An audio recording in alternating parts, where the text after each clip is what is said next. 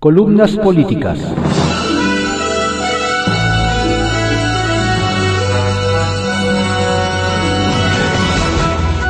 Continuamos con la audiosíntesis informativa de Adrián Ojeda Román, correspondiente a hoy, lunes 11 de enero de 2021. Vamos con algunas columnas políticas que se publican en periódicos de circulación nacional. Estrictamente personal, por Raimundo Riva Palacio, que se publica en el periódico El Financiero. La hazaña y la infamia, nuestra realidad. Félix Salgado Macedonio nunca debió haber sido candidato de Morena ni de nadie a ningún cargo de elección popular. Pero el político difamador, violento, arbitrario y prepotente fue protegido por Andrés Manuel López Obrador, quien lo nombró coordinador de su campaña presidencial pese a que en su haber había más de 20 amenazas de muerte de cárteles de la droga durante su mandato como alcalde de Acapulco. Como siempre ha sucedido en este país, vivió en la impunidad durante los gobiernos del PAN y del PRI, y abrigada en ello la negación del propio López Obrador que lo llevó al Senado y ahora lo quiere imponer como gobernador de Guerrero.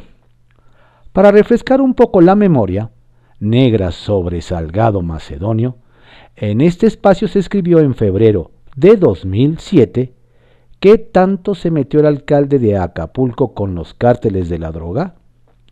No hay acusaciones contra él a nivel federal ni averiguación previa en marcha. Sí se tiene indicios en el gobierno federal de que hubo dinero del narco en la campaña de Salgado Macedonio de los dos cárteles que se disputan Acapulco, el de Sinaloa y el del Golfo, que encabezan los hermanos Beltrán Leiva y su socio Joaquín El Chapo Guzmán y el recientemente extraditado a Estados Unidos, Ociel Cárdenas. ¿Qué sucedió después de todas esas evidencias? No le importó a nadie el pasado de Salgado Macedonio ni lo cuestionaron. Lo dejaron seguir, avanzando a su carrera política hasta ungirlo candidato en Guerrero por instrucciones de López Obrador en un proceso que se caracterizó por ser una lucha salvaje dentro de Morena por la candidatura, donde los grupos confrontados se han convertido en falanges altamente peligrosas y descontroladas. La oposición más clara por vociferante es la que conforma la familia de la secretaria de la Función Pública Irma Heréndira Sandoval, que apoyó abiertamente a su hermano Amílcar y cuyo esposo John Ackerman enloqueció porque la candidatura no se la entregaron a su cuñado, quien responde a los intereses de Gabriel García Hernández, el coordinador de los superdelegados y responsable presidencial de la estrategia electoral. Menos visible está el canciller Marcelo Ebrard con su apoyo a Luis Walton, confrontado también con el candidato presidencial. Pero nadie, hasta ahora, ha podido minar la unción del candidato de López Obrador, que hoy, sin embargo, se está tambaleando por otras razones. Salgado Macedonio fue acusado por el exfiscal de Guerrero, Javier Olea, de haber violado a una señora a la que amenazó y chantajeó. La Fiscalía de Guerrero reinició una investigación a partir de los dichos de Olea, quien señaló que ya existía una carpeta de investigación, aunque se quejó que en su momento, cuando estuvo en sus manos proceder contra el hoy senador con licencia, no lo hizo. La denuncia extemporánea, que se sustenta en dos denuncias con la posibilidad de que se presenten más, huele a político por todos lados. Olea, que no se sabe si actuó por conciencia tardía o está asociado a otros intereses, publicó en los albores del nuevo año en Facebook una crítica a Salgado Macedonio en donde mencionaba los hechos. Como consecuencia, el periodista Misael Habana, cercano a Amílcar Sandoval, lo entrevistó el 4 de enero sobre el tema, con lo que estalló el escándalo a nivel nacional al encontrar los altoparlantes adecuados para ello. El candidato no ha respondido a las acusaciones, pero López Obrador, en su defensa, hizo otra declaración desafortunada al afirmar que obedecían a la temporada electoral, con lo cual minimizó el presunto delito y revictimizó a la víctima. Pero más allá del pasado negro de Salgado Macedonio, en este caso debe investigarse a fondo, le asiste el principio de la presunción de inocencia y no debe declarársele culpable hasta que se le pruebe la responsabilidad. Esto ha sucedido porque en este país la justicia para las víctimas es un valor inferior a la, al justiciarismo político. Lo que vemos en tiempo real es una violación obscena del Estado de Derecho. Olea, como observó Iñaki Blanco, ex fiscal de Guerrero, al asumir posturas quijotescas a destiempo que pretenden justificar una omisión grave que se traduce en una obstrucción de la justicia, probablemente incurrió en delitos. En la, en la entrevista con Habana, le ofreció una copia de la carpeta de investigación contra Salgado Macedonio. Es ilegal que la entregue y peor aún, que la circule, tras lo cual, sin haberse rastreado aún su origen, se comenzaron a hacer públicas la identidad de la víctima y fotografías. En términos de derecho, como señala Blanco, debe hablarse con la verdad, sin hacer valer posturas sesgadas e interpretaciones parciales a modo y a conveniencia de quien las emite, con la clara, pretensión de confundir a la opinión pública y a la sociedad en su conjunto, que es lo que está pasando. Políticamente hay saña contra Salgado Macedonio al hacerlo ver a priori como culpable.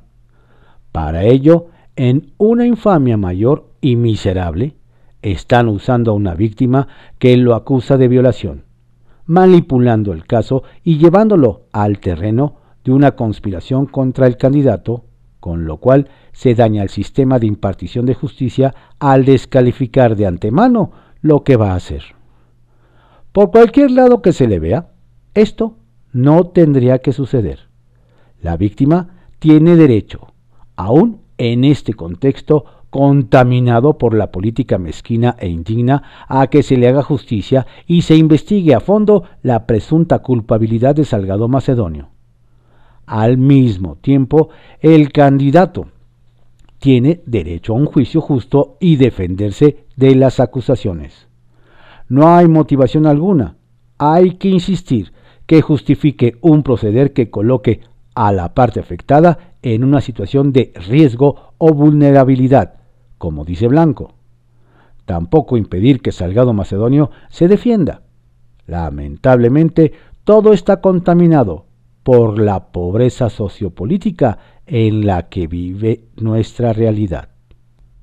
Uso de razón por Pablo Iriat que se publica en el periódico El Financiero. Política y negocio antes que la salud. En México y en buena parte del mundo, detrás de una anomalía, siempre hay un negocio oscuro. Cuando el negocio significa la muerte de una persona, no estamos hablando de una tranza más, sino de un crimen o de muchos crímenes, como tristemente sucede en México. Aquí en Estados Unidos la FDA, que es la máxima autoridad científica para aprobar y rechazar la salida de un medicamento al público, hace muchos meses que dio, luz verde al remdesivir para cierto tipo de pacientes en estado grave por COVID. En México, el doctor Hugo López Gatel informó en octubre que Cofepris había rechazado en dos ocasiones la autorización del medicamento porque la evidencia no sugiere una utilidad suficiente.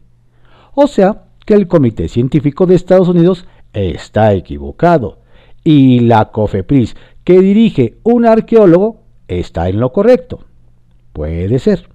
Sin embargo, en México fue autorizado el medicamento llamado Remivir, que es Remdesivir, como se muestra en la fotografía.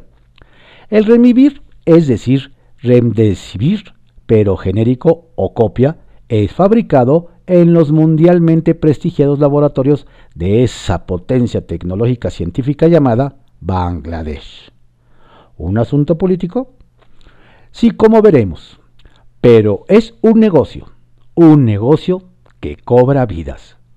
En un hospital de la Florida, la dosis de Redemsivir es carísima.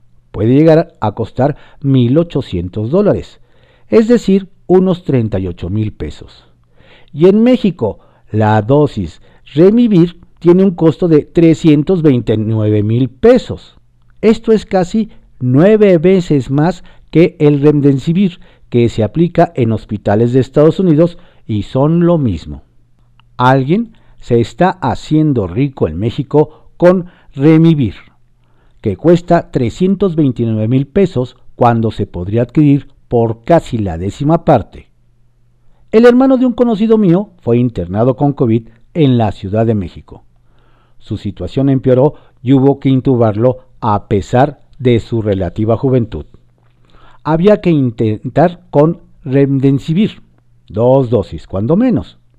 Me voy en el primer vuelo a Estados Unidos y lo traigo en los calzones, si es necesario, dijo su hermano. Pero no había tiempo. Se le inyectó Remivir de Bangladesh. Afortunadamente, el paciente médico se salvó. ¿Cómo es posible que el genérico o copia o lo que sea cuesta 8, 9 o 10 veces más que el original? Es posible porque le limpiaron el mercado y sin competencia cobra lo que quiera. ¿Qué hace una persona que no tiene 329 mil pesos para pagar un frasco de la medicina de Bangladesh? Se necesitan cuando menos dos. Se muere. El cuerpo va al crematorio y su nombre pasa a ser un número más de las estadísticas fúnebres si es que lo cuentan. ¿Por qué se negó la entrada a México del Redensivir aprobado por la FDA y se pudo comprar lo mismo, pero 10 veces más caro?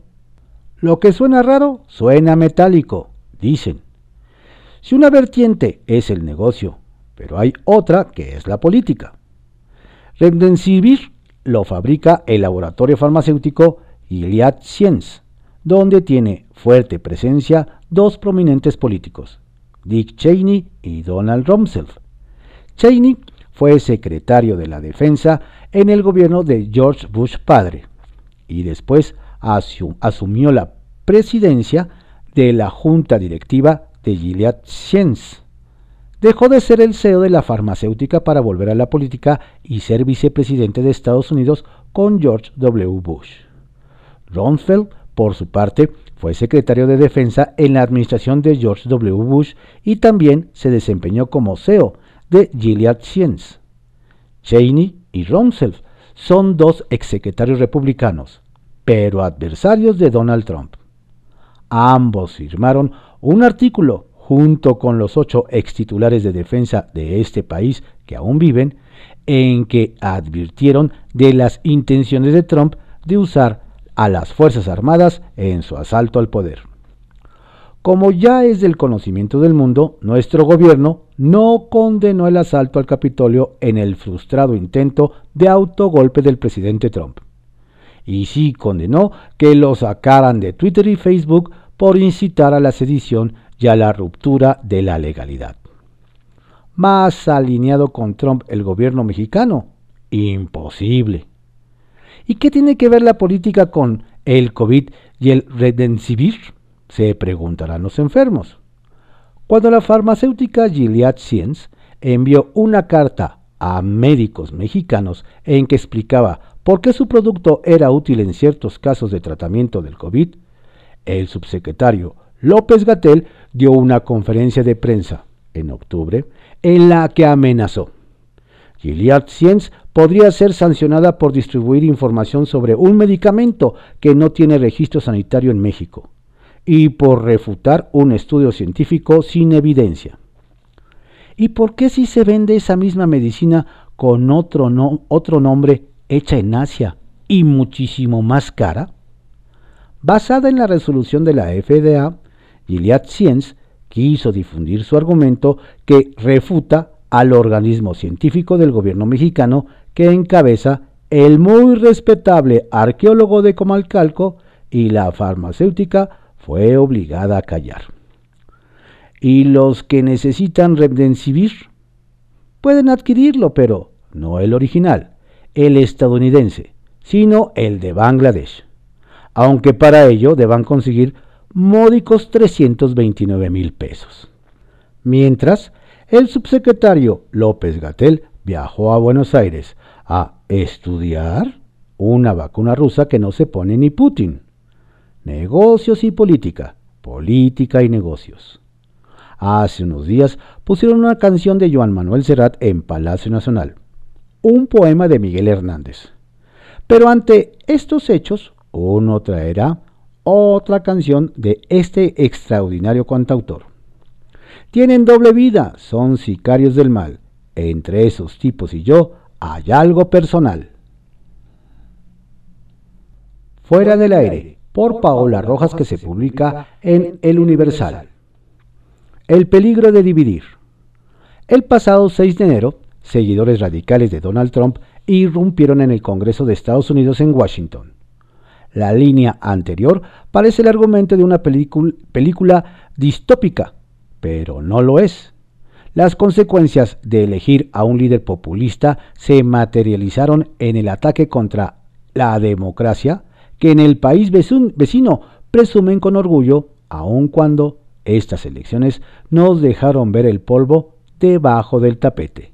El populismo es un arma poderosa, pero dispara hacia varios lados.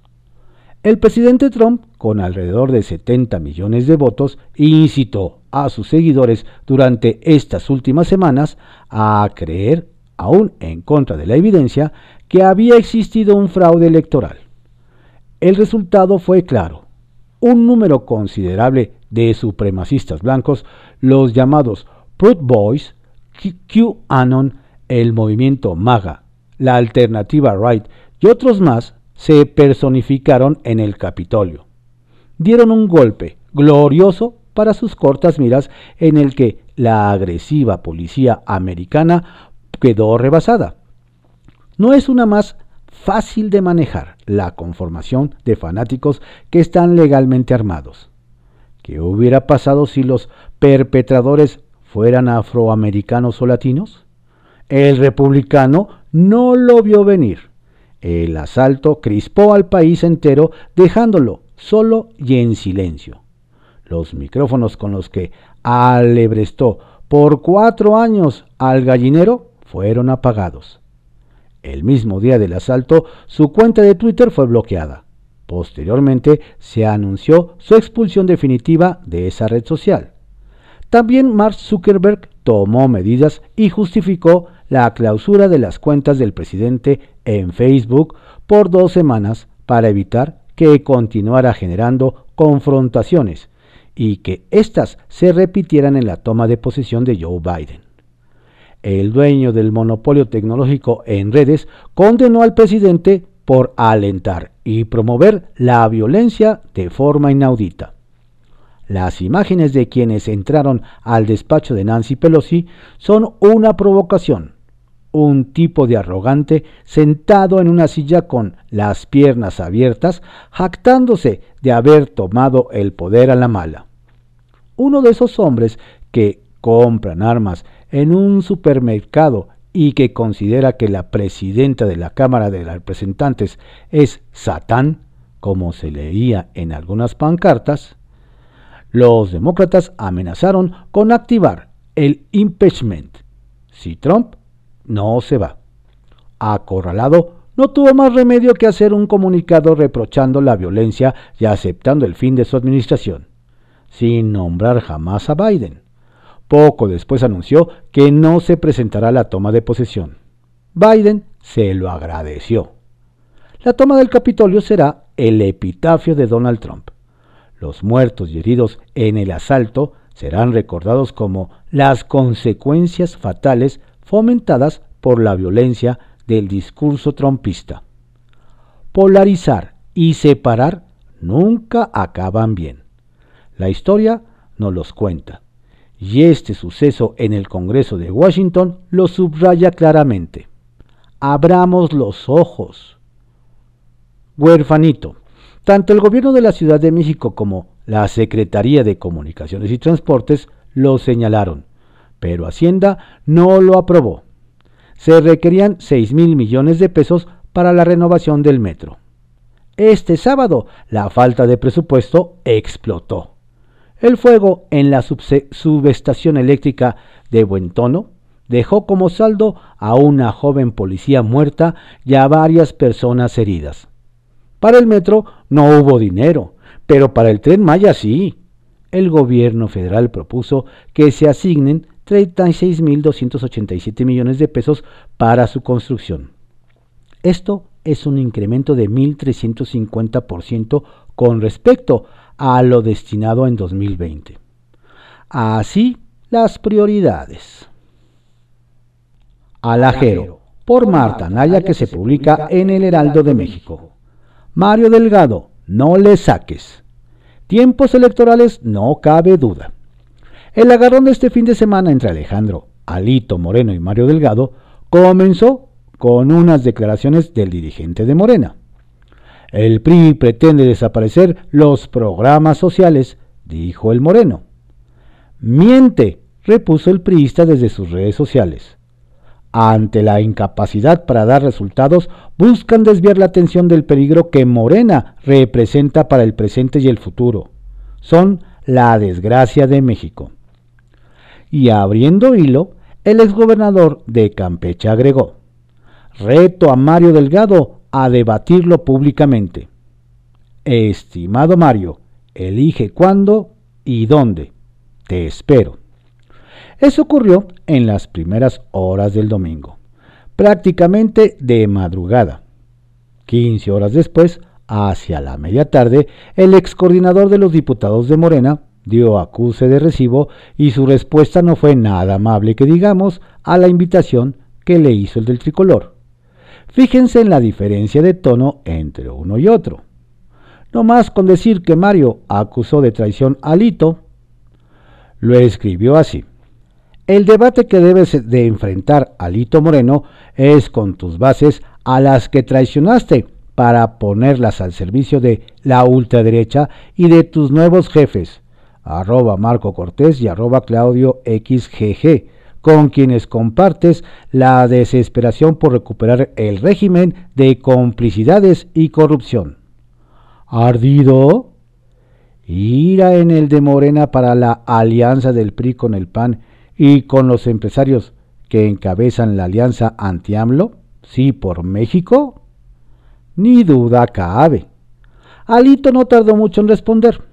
Una hora después en su cuenta de Twitter escribió en un tono ahora sí provocador. Renuncia, renuncias a Mario Delgado a debatir porque prefiere seguir mintiendo y no enfrentar la realidad en la que ustedes tienen hundido al país. Vamos frente a frente a hablar de los resultados. De nueva cuenta, tú dices cuándo y dónde. No le saques. En ese punto iba el pleito entre los dirigentes del PRI y de Morena al cierre de esta columna. Pero aún seguimos sin saber por qué afirma Delgado que el PRI pretende desaparecer los programas sociales. La situación está agravándose. La suspensión del periodo extraordinario propuesto para el 15 de enero, fue un acto de sensatez, dijo Ricardo Monreal, pues la situación por el COVID está agravándose. Es un tema delicado aquí en la Ciudad de México. Sin caer en pánico, apuntó el coordinador de los senadores de Morena y presidente de la Junta de Coordinación Política. Pero sí tenemos que tener mucho cuidado. Lo más conveniente es que los senadores y sus colaboradores se mantengan en los estados que representan, que no tengan movilidad. Gemas, obsequio del vocero de la presidencia Jesús Ramírez Cuevas. Informo que di positivo a COVID-19.